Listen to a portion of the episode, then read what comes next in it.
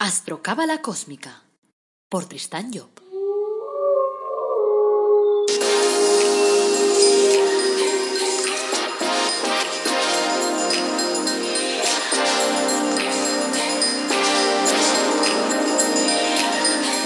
Astrocábala Cósmica, episodio 55.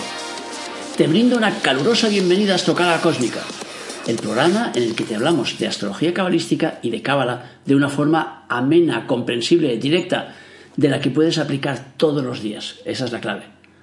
En el podcast de hoy, viernes 3 de julio de 2020, escucharemos a Cabalep debatir sobre el alma y otras interesantes preguntas. Este es el episodio 55. Yo soy Tristan Job, tu astrólogo, cabalista y escritor cósmico, y llevo 30 años dedicándome a estos temas. Aprovecho para recordarte que podemos confeccionar tu carta astral si te vas a la página tristanyo.com y allí verás un apartado llamado carta astral y vienen tres opciones. La carta astral cósmica, que es como este podcast, por ejemplo, en el que yo grabo entonces como si tú fueras la persona famosa. Te grabo allí pues tu carta astral. Tienes también la mega cósmica y la recósmica y esas son online y en esas hablas directamente conmigo, me puedes comentar tus problemas, debatiremos la película y te explicaré pues cuál es tu objetivo de vida, hacia dónde te encaminan las influencias de tu carta astral. Antes, como siempre, de abordar el tema de hoy, quiero recordaros también que tenemos la web El Árbol Dorado Academy y que en ella se ofrecen cursos gratuitos y también productos para crecimiento personal como el Árbol de la Vida eh, personalizado, que es único en el mundo mundial, y Los Ángeles de la Cábala, por ejemplo. Bueno, como hemos dicho, el episodio de hoy se titula ¿Qué es el alma? y otras preguntas. Muy interesantes, ya verás cómo te van a gustar. Y para ello le voy a ceder la palabra a mi padre Cabalet, para que nos hable también de cuestiones como, por ejemplo, la posición del Sol y ascendente, o las horas que rigen los planetas, Aprovecho también para comentar que cuando Cabalep habla del ego, se refiere al ego superior, no a la parte ególatra de la personalidad. O sea que él simplemente dice ego y cada vez que dice ego, para él es el ego superior, la parte, digamos, divina que hay en nosotros. Bueno, sin más preámbulos, ya te dejo con Cabalep. Bueno, aquí tenemos unas preguntas que me formularon el otro día, pero Javier, que las formuló, todavía no ha venido. De manera que si entre tanto alguno de vosotros tenéis algún, alguna cosa que plantear, sería un momento de hablar no sobre los temas que quisierais. ¿No hay ninguno que tenga un tema a proponer? Sí. ¿Sí? A ver, bien. Tengo un par de preguntas que hacer. Primero, sobre el alma. Sí. Que hubo un tiempo que lo confundía con el espíritu. Sí. Después me di cuenta que no era lo mismo, pero no me acabo de aclarar. ¿Podría ayudarme a diferenciar las Sí. cosas? Bueno, eh, el alma é unha cuestión de terminología, de forma que o a, as escuelas entienden tal vez por alma cosas distintas entre ellas, no? pero para nosotros, para os que seguimos a enseñanza do esoterismo cristiano, de la línea de Borrosa Cruces, pues el alma es o que o hombre va consiguiendo como experiencias a partir de cero. Es decir, en un momento inicial, cuando todavía no éramos nada, el ego empezó a mandar, unos vehículos mortales para que hoy cosecharan experiencias. Entonces, este ego que formaba parte de la divinidad, que es la chispa divina que cada uno de nosotros llevamos dentro, es lo que llamamos espíritu. O espíritu es o ego. De forma que podríamos compararlo eh, con un coche, con la gasolina que se le pone en un coche para que funcione o sea que o espírito e o ego sería o a gasolina que o ponemos o combustible para que o coche funcione. Luego con ese funcionamiento o coche va pasando por paisajes distintos y va viendo esos paisajes y va asimilando experiencias. Esas experiencias es lo que decimos que es el alma. O sea que el alma a partir do momento que vinimos aquí a cosechar experiencias empezamos a hacernos unha pequeña parte de experiencias. Entonces cuando nos morimos esas experiencias suben ao ego e o ego as incorpora en él. Entonces a partir de entonces o ego ya es un espíritu y un alma es decir, o espírito que é súa parte inmortal primigenia que ya tenía antes de empezar o todo, gracias ao cual se comenzou a evolución, e despois a experiencia que ha cosechado. De vida en vida, esa experiencia va siendo maior, de maneira que el alma se va engrandeciendo porque es lo que vamos adquiriendo a medida que vamos evolucionando. O sea que o alma es esto, se entiende que son as experiencias adquiridas, mientras que o espírito ese é o motor que pone en funcionamento todo o, o ser e a outra pregunta que la otra pregunta es sobre la semana sobre el hecho que esté, que esté formada por siete días cada sí. una relacionada con un planeta supongo que el calendario este se debió hacer pues en el cristianismo bueno, no es que no sé cuándo pero entonces se debió hacer algún papa, ¿no? No, no. No. Eso es mucho, muy anterior a los papas. Muy anterior. Es que pensaba que si no lo hizo un iniciado, pues que igual era muy arbitrario, ¿no? No, bueno, hay cosas que parecen arbitrarias, ¿no? Pero es evidente que ha habido una inspiración. E os hombres primitivos estaban máis cerca da divinidade que os hombres actuales porque hai un descenso, es decir, o camino da evolución empieza por unha involución, o sea, un descenso desde arriba hacia as realidades materiales. E llega un momento que estamos máis cerca do hecho espiritual que do hecho material. E entonces os salvajes eso ocurre mucho e en os libros de antropología o podéis ler que están máis atentos ás realidades de orden espiritual que aos materiales Y ellos es en sueños cuando se inspiran y cuando ven las cosas.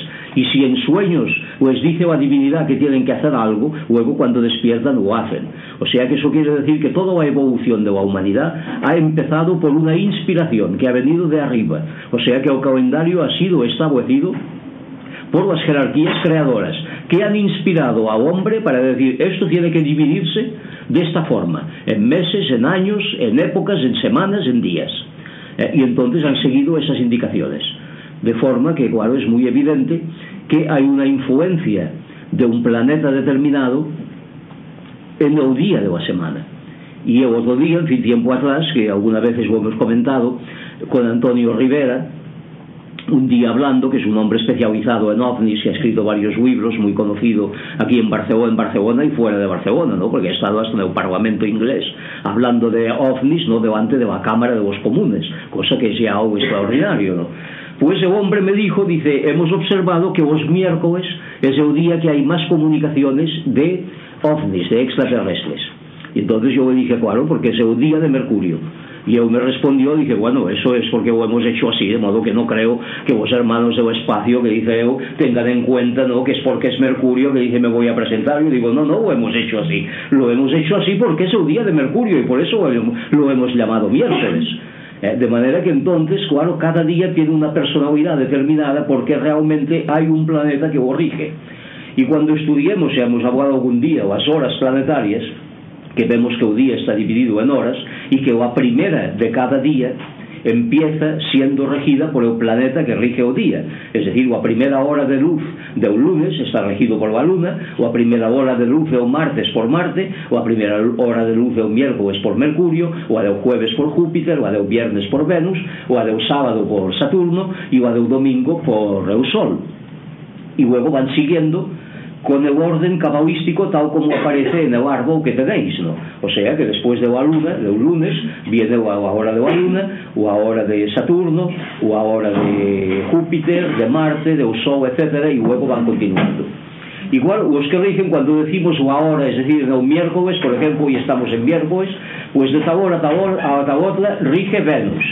Pero, claro, no es el Venus del, del viernes, que es el auténtico Venus, sino eu Venus de Mercurio porque ya veis eh, os que tenéis o curso complementario aí o dibujo aquel ao final da lección 12 donde vemos no que o árbol que sefirótico está colocado dentro de cada uno de los séfiras o sea que todo está en todo. E entonces claro, as horas de regencia de los planetas de cada día eh, corresponden ao, ao planeta que rige o día. De manera que ahora que estamos estudiando os genios máis en detalle e os senderos de, en las lecciones estas del tercer curso pues vemos claro que cada uno de cada planeta tiene ocho ángeles Pois ocho rostros que llamamos los ocho rostros de a divinidad a su disposición y son estos ocho los que corresponden a las horas no, de regencia de cada uno es decir que hoy miércoles son los ocho de, de, de, de Mercurio los que están rigiendo y cuando decimos que hay una hora de Venus y una hora de, de Júpiter en este miércoles es el, el ángel, el relacionado, o rostro relacionado de Mercurio Venus, de Mercurio Júpiter, de Mercurio Marte, Mercurio Sol, etc. No? De manera que en esta ordenación, y esto claro tiene mucha importancia para la magia, O sea que cuando pasemos ahora estamos conociendo as fuerzas, porque para hacer magia es decir, magia quere decir magisterio, para mover as cosas, para cambiar o orden do universo, hai que conocer os factores. Se si non conocemos os factores, mal podemos utilizarlos. De forma que de momento estamos estudiando esos factores e o estudio todavía es un pouco largo, e que estamos en os planetas, luego pasaremos aos aspectos, aos grados de zodíaco, ¿no? para pasar luego a la utilización desas fuerzas. O momento de utilizarlas veremos o efecto que pode tener no? eu, eu trabajar con unha fuerza determinada ¿El hecho de que una persona haya nacido el lunes, martes, etcétera, tiene algún significado o no? Tiene significado dentro de esta perspectiva ¿no? que hemos dicho. O sea, es decir, está influenciado Esto es, está influenciado y hay unas influencias que se detectan a través del horóscopo, por la posición de los planetas. Vemos esos, si esos planetas están dentro del domicilio de uno de esos rostros, ya que la astrología convencional, para, para ella, Mercurio es Mercurio, Venus es Venus y tal. Para la astrología cabalística que estamos estudiando, tienen ocho rostros cada uno de esos planetas. Esos están marcados por a posición de vos planetas e dos, en os signos e das casas, non? Pero o haber nacido en un día determinado quere decir, claro, que está rigiendo a que o, a que o planeta determinado non para, para a persona que ha nacido naquele día. Si é o lunes ou a luna, si é o martes, marte, etcétera. ¿Tenéis algo más a preguntar antes de que venga Javier? Que tengo aquí unas preguntas, pero hay que esperar que venga él para, para que se entere que no ha venido Javier, ¿no? Xavier, ¿no? Ah, mira, aquí está Xavier, estábamos esperando. Bueno, vamos a ver, aquí hay una pregunta que es eh, si o ascendiente en fin, sobre a posición do ascendente e do sol en definitiva me preguntan que significado puede tener se o ascendente e o Sol se encuentran situados en o mismo signo, por exemplo. De modo que eh, a influencia de o ego, o ego eh, plantea un programa a la personalidad mortal cuando venimos a cada vida, no a cada vida, porque una vida puede ser la continuación de un programa que lo hemos comenzado en una existencia anterior y que no, no lo hemos terminado porque, como ya hemos dicho muchas veces, hay cuatro ciclos que hay que vivir, el ciclo de fuego, el ciclo de agua, el ciclo de aire y el ciclo de tierra. De modo que primeiro no ciclo de fuego é o designio é o que impera. En el de agua nos apropiamos deste designio e decimos esto es nuestro particular en el de aire o compartimos con los demás a través de las ideas. Y en el de tierra es cuando tenemos los medios materiales para realizar aquel designio. Ahora el ego para implantar un designio por dónde tiene que empezar Es decir, por qué lado tiene que coger a la personalidad mortal para decirle haz esto Cual, esta parte é o corazón. El o corazón porque é o cerebro e o hemos estudiado e vos que habéis seguido as, o, as, eh, o libro de Max Endel o a, o a cosmoconcepción como se llama aquí o, o concepto, concepto Rosa Cruz do cosmos. Habréis visto que os marcianos, os, os espíritus luciferianos, cuando empezaron a trabajar en nosotros, utilizaron el cerebro entonces o cerebro estando ocupado por este hermano menor que era o maior, o que había usurpado os derechos de outro, do auténtico eh, o, o Caín eh, entonces naturalmente quedaba o corazón libre para actuar sobre o corazón entonces o ego empieza actuando en unha vida determinada sobre o corazón do individuo. O corazón está regido por o sol. O sea que eu sou. Eu sou é o canalizador da voluntad do ego e é o que encierra o a conciencia, é o guardián do a conciencia. De modo que cuando o ego implanta un programa a súa personalidade mortal, actúa sobre o sol para que ese programa se realice. Pero claro, o sol necesita un medio material para actuar sobre a personalidade física e obrigarla a que realice aquel programa. Y esto no se hace de inmediato, no puede hacerse de inmediato porque a personalidade mortal está ocupada en outras cosas. Es decir, ahora estamos hablando de unha vida que está ya empezada que estamos en la encarnación 100, 150 ou a que sea ¿no? y entonces siempre hai un pasado. E en el pasado, pues claro, había outro programa que o ego outro programa ou unha parte do programa que o ego había implantado no individuo e que había sido, sido trabajado a través da conciencia. Luego, cuando este programa llega ao final da a vida ou a conciencia se ha impregnado de aquella verdad e ha intentado que su vehículo material o obedezca. Y quizás ao final de a vida o ha conseguido. Y entonces la obediencia es cuando aparece en el ascendente.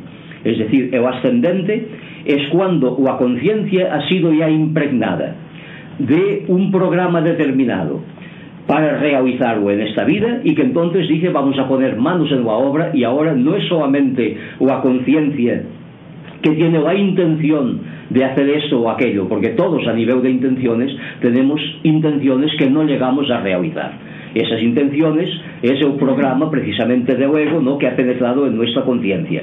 Y nos decimos, tendríamos que hacer esto, tendríamos que hacer aquello, pero luego actuamos de una forma distinta ya lo decía no, el eh, apóstol Pablo no? cuando decía hay una ley de vos miembros eh, que me obliga a, a hacer ciertas cosas que yo no querría que hacer y aquello que no querría hacer hago y aquello que, que, que, que querría hacer no hago de forma que el ascendente entonces marca esa impregnación, es decir, cuando la conciencia ya ha llegado desde dentro a madurar aquello, como las frutas que empiezan a madurar desde el centro y luego avanzan hacia la superficie y cuando llega la madurez a la superficie se cortan del árbol y caen.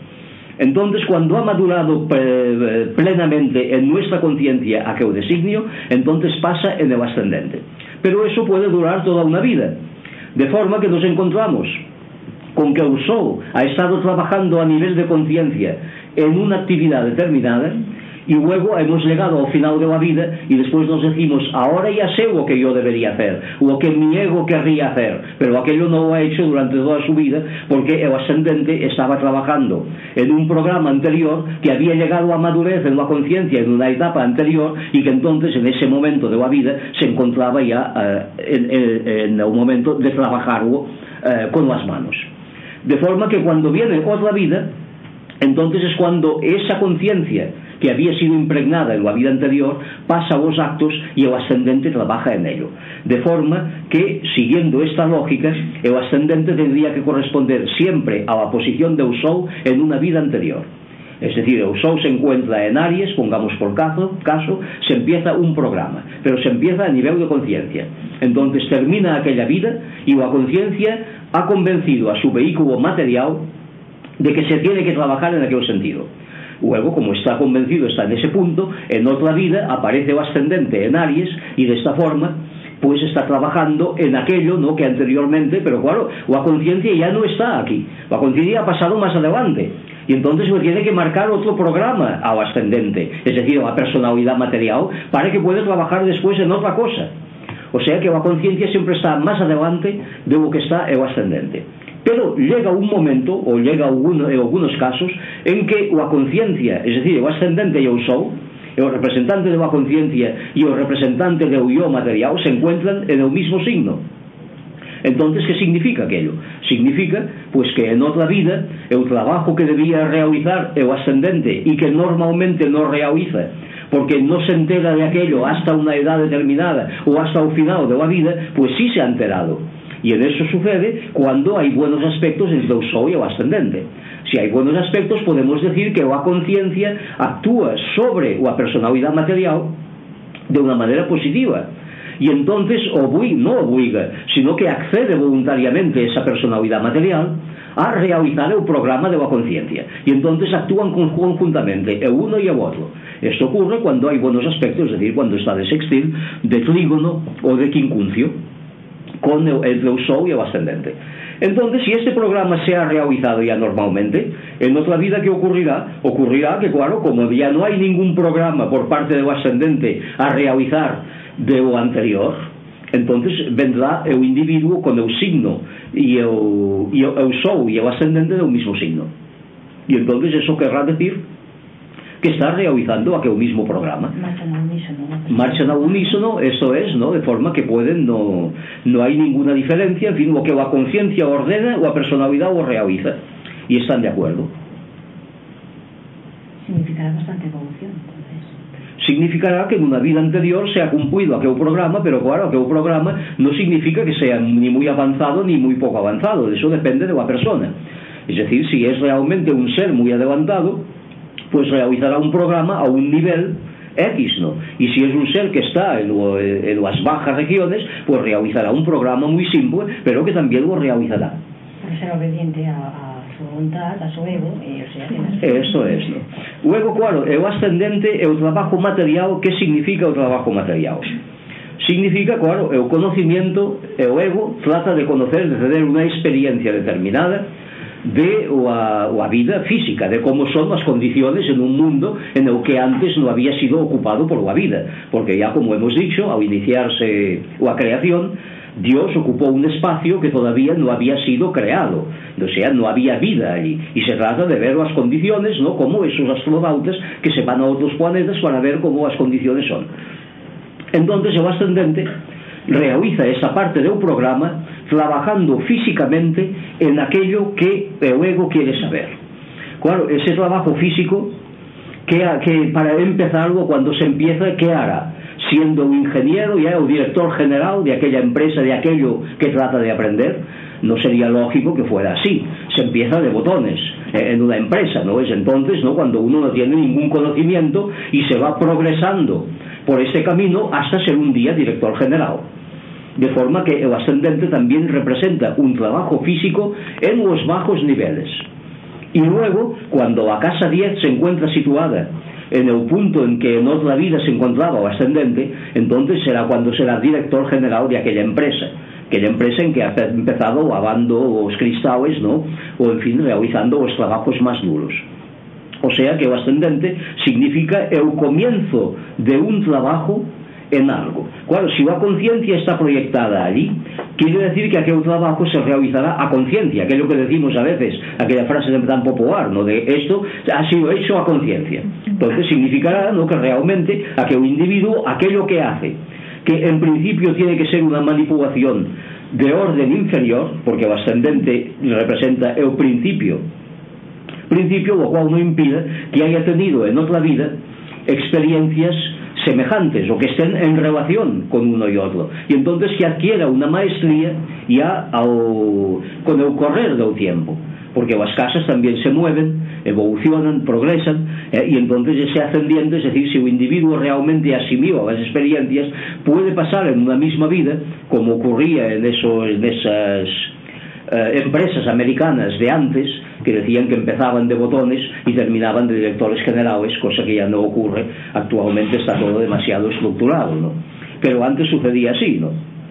De forma que o trabajo físico, claro, empieza por el ascendente, luego con las casas, ya sabemos que después del ascendente viene la quinta, que es la relación natural que hay entre la 1 y la 5, que es la relación de Aries con, con Leo, ¿eh? los dos signos de fuego, y luego viene la 9 O sea que as circunstancias son favorables para o desarrollo, luego aquello cambia, se va, se produce, se va a outra situación y así va evolucionando y en la casa 10 es cuando o individuo ha realizado aquello que empezó en el ascendente siendo botones, entonces ya o realiza en plan de director general, porque domina eh, todo o tal. Claro, si esas etapas se han, se han cambiado, como tantas veces hemos dicho aquí, del individuo que quiere no tener dinero a toda costa y que entonces acepta de venderse los sentimientos, de venderse los pensamientos, venderse los hijos o venderse al padre con tal no de llegar ahí donde quiere llegar. Entonces todo eso se anticipa. Se anticipa y llega a ser director general antes de tiempo. Pero luego en otra vida, cuando le tocaría realmente ser director general y que tiene la casa 10 en buena posición, ¿no? con el sol a lo mejor dentro que ilumina, no la conciencia ilumina todo aquello, como ha vivido anticipadamente ya unas cosas que no debería haber vivido de aquel tiempo, luego se encuentra que es el director general que tiene que cambiar sin cesar de empresa porque las empresas se hunden. Hay cuadraturas, estará marcado eso en el tema con cuadraturas y tal. La luna es é o centro de proyección de las imágenes a la realidad física. De forma que, en definitiva, es una, un, un laboratorio espacial donde trabajan esa categoría de seres que llamamos ángeles, en la terminología cristiana, y que son los que se encargan de eh, encadenar los programas, de recibir os programas que llegan de os distintos planetas ou de os distintos éfidas e proyectarlos á realidade material. De forma que o que o alumno este situada en un signo este situado en outro quiere decir que está a la disposición es decir, é o centro de programas. Hemos comparado muchas veces o alumna con o televisor é que é o que, o que canaliza as imágenes que vienen de os centros emisores e que o está en o tubo catódico ou produce unha imagen un, unha imaxe según os puntos no, de, de, ou a vibración de os puntos no, que, que reciba. De forma que eh, o que este un signo que este en outro quere decir que está a disposición de un planeta que rige o signo para transmitir o programa desde aquel punto de vista. O sea que unha luna en Virgo transmitirá programas terminales porque sabemos que Virgo é o signo final eh, donde as cosas todo tiene que salir. Todo o que hemos acumulado ao largo de os ciclos que hemos ido viviendo tiene que ineluctablemente salir para dar lugar a un nuevo ciclo que se produzca un nuevo ciclo de forma que unha luna situada en Virgo será unha luna que proyectará siempre programas con tendencia a salir, es decir, de cosas que tienen que salir. Todo lo que venga de Júpiter, es decir, cuando haya, cuando la Luna se forme un aspecto con Júpiter, con Saturno, con Marte, con lo que sea, siempre transmitirá aquello en el sentido de un derrame ao exterior de aquello no que o planeta o transmite. Si Júpiter representa o poder no pues será eu, o, eu o, é o, é o eliminar, é o evacuar de o mismo é o poder. Marte no significa o trabajo de modo que é unha liberación a través do trabajo. De forma que a posición unha luna en un tema indica sencillamente no que as cosas tienen que salir de unha determinada maneira Sí, pero yo me refería eh, si en la vida anterior del programa del Sol pasa a la vida posterior al programa del Ego, o sea, al ascendente, uh -huh.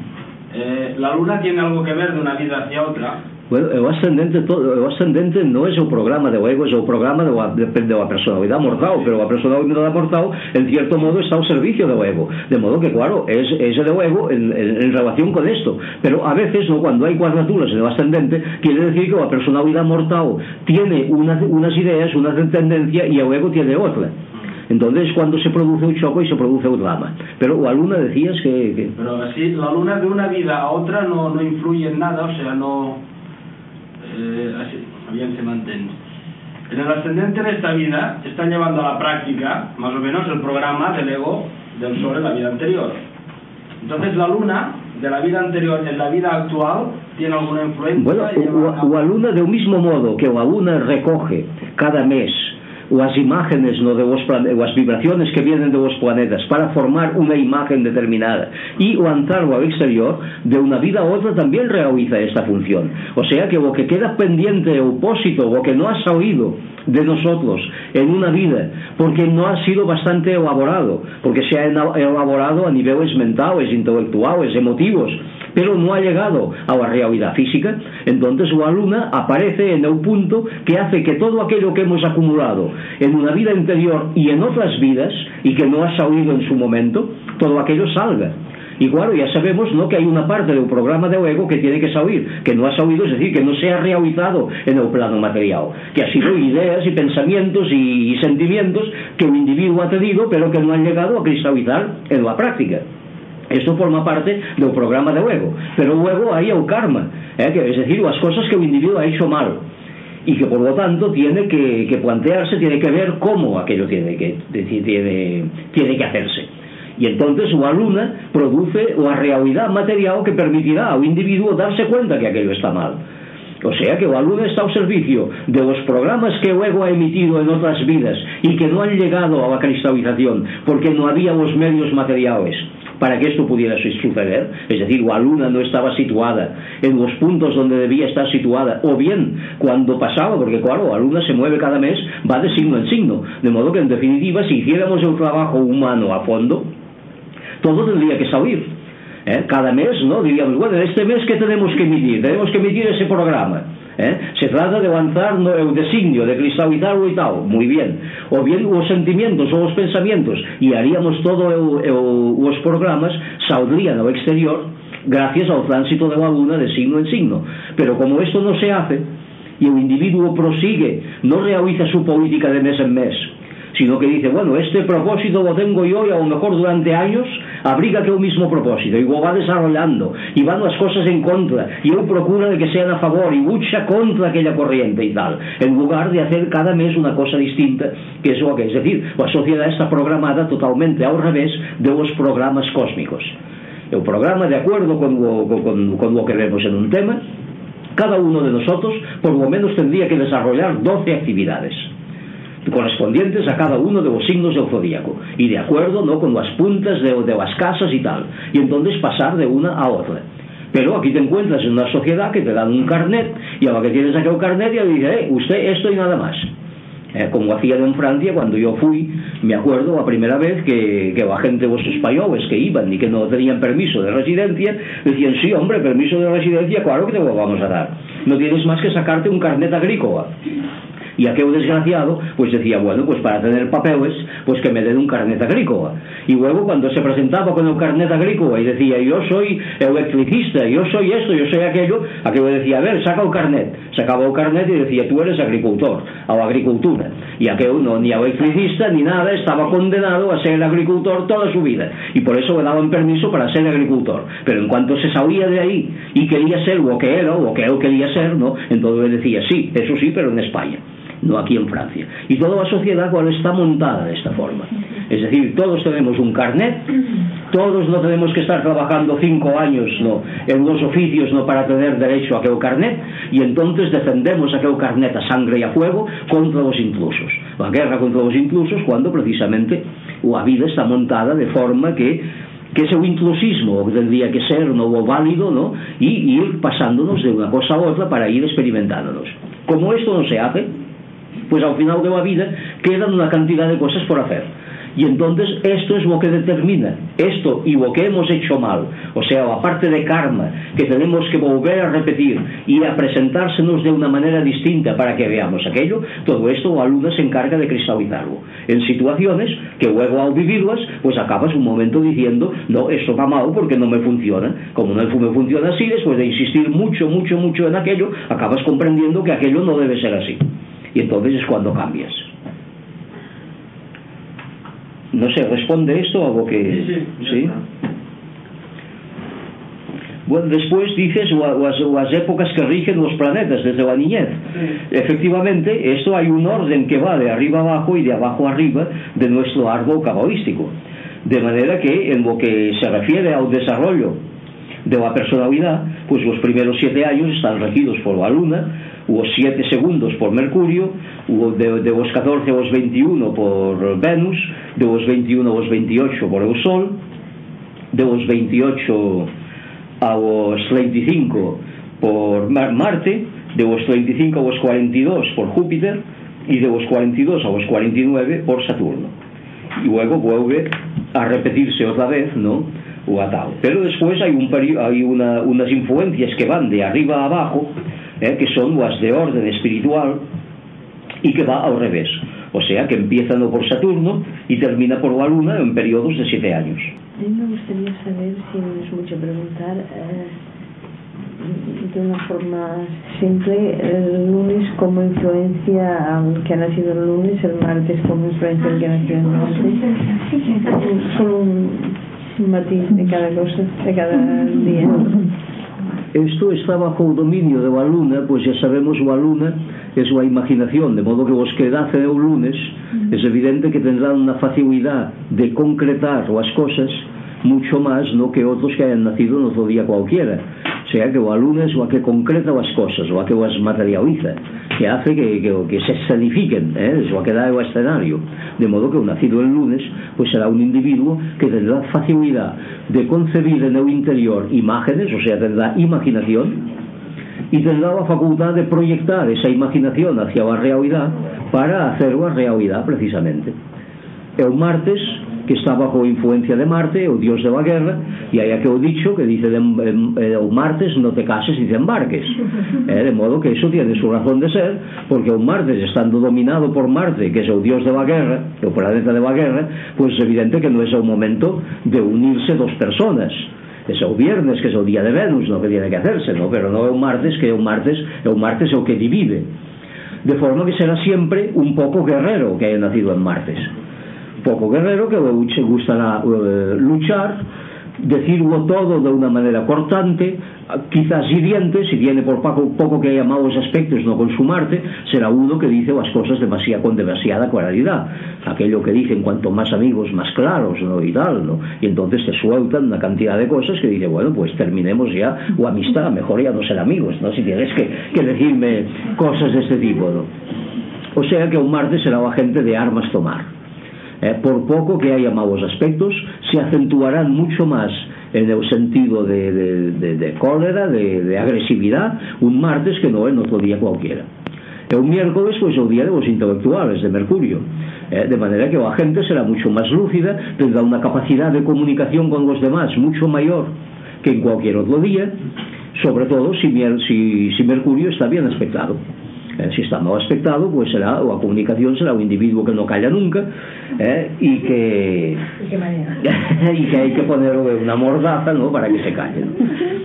e o jueves no, pues, eh, de Júpiter será o individuo optimista tendrá unha naturaleza optimista alegre cordial, jovial, en fin, todos os significados de Júpiter que tenderá a, lo, a la abundancia eh, en todos sentidos, a engordar en su propio cuerpo, eh, de manera que que tendrá, en fin, todas as, as virtudes e os defectos de Júpiter. Eh, os defectos, en caso de que un Júpiter estuviera mal aspectado un jueves, pues sería o fanfarrón, o que aguardea constantemente de cosas y que promete a los demás as mil y una cosa que luego no puede cumplir, no que tenga mala voluntad por hacerlo, sino que no lo tiene simplemente. Eh, pero que, en fin, que, que le da tanta pena de apenar a los demás, ¿no? que os promete todo. E o viernes, pois, é o amante, o amoroso. É o hombre de o amor, no? de forma que é o hombre que, que está por as de sentimental é o sentimental, eh? é o artista, se é, ten lazo das virtudes, é o que será é o artesano, é o que se vestirá elegantemente, e dijimos un día que o viernes era o día da moda, e o día en que es preciso comprar eh, o material no, con o que vestimos, no? de comprarnos vestidos e zapatos e medias e hacerse os peinados no? e todas esas cosas, o viernes é o día ideal o sea que o individuo que ha nacido un viernes pues, tendrá unha tendencia a elegancia natural por pouco no que su Venus este bien aspectado e que se acentúe e o sábado é o día de Saturno de maneira que será o hombre ponderado e o filósofo e o que o pensará todo mucho antes de decidirse a actuar no? e o indecisos por pouco que este mal aspectado Saturno é decir, tendrá en, en, en, eminentemente as virtudes ou os defectos de Saturno que ya, ya o hemos estudiado alguna vez e o domingo pues naturalmente se olvida de la conciencia, o sea que ese será el hombre que estará más atento a la conciencia que no a las realidades exteriores, a lo que le pasa por dentro y al programa del ego.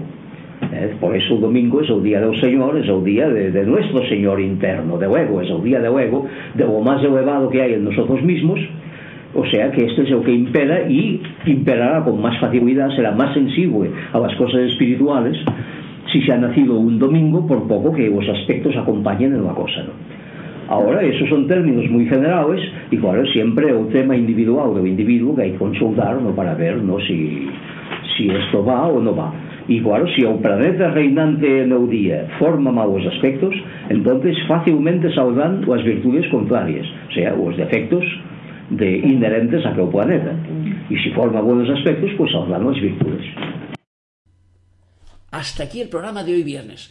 Gracias por escucharnos, por seguirnos, por valorarnos en las redes sociales, por tus comentarios y por tus me gustas y por apuntarte a los cursos y por darnos el feedback. O sea que en las notas de este podcast siempre incluyo el tema del email para que puedas hacer tus preguntas y plantearme tus dudas. Te recuerdo que el próximo lunes tenemos un nuevo programa de astrología cabalística, no te lo pierdas. Y solo me queda decirte y desearte que tengas un feliz día.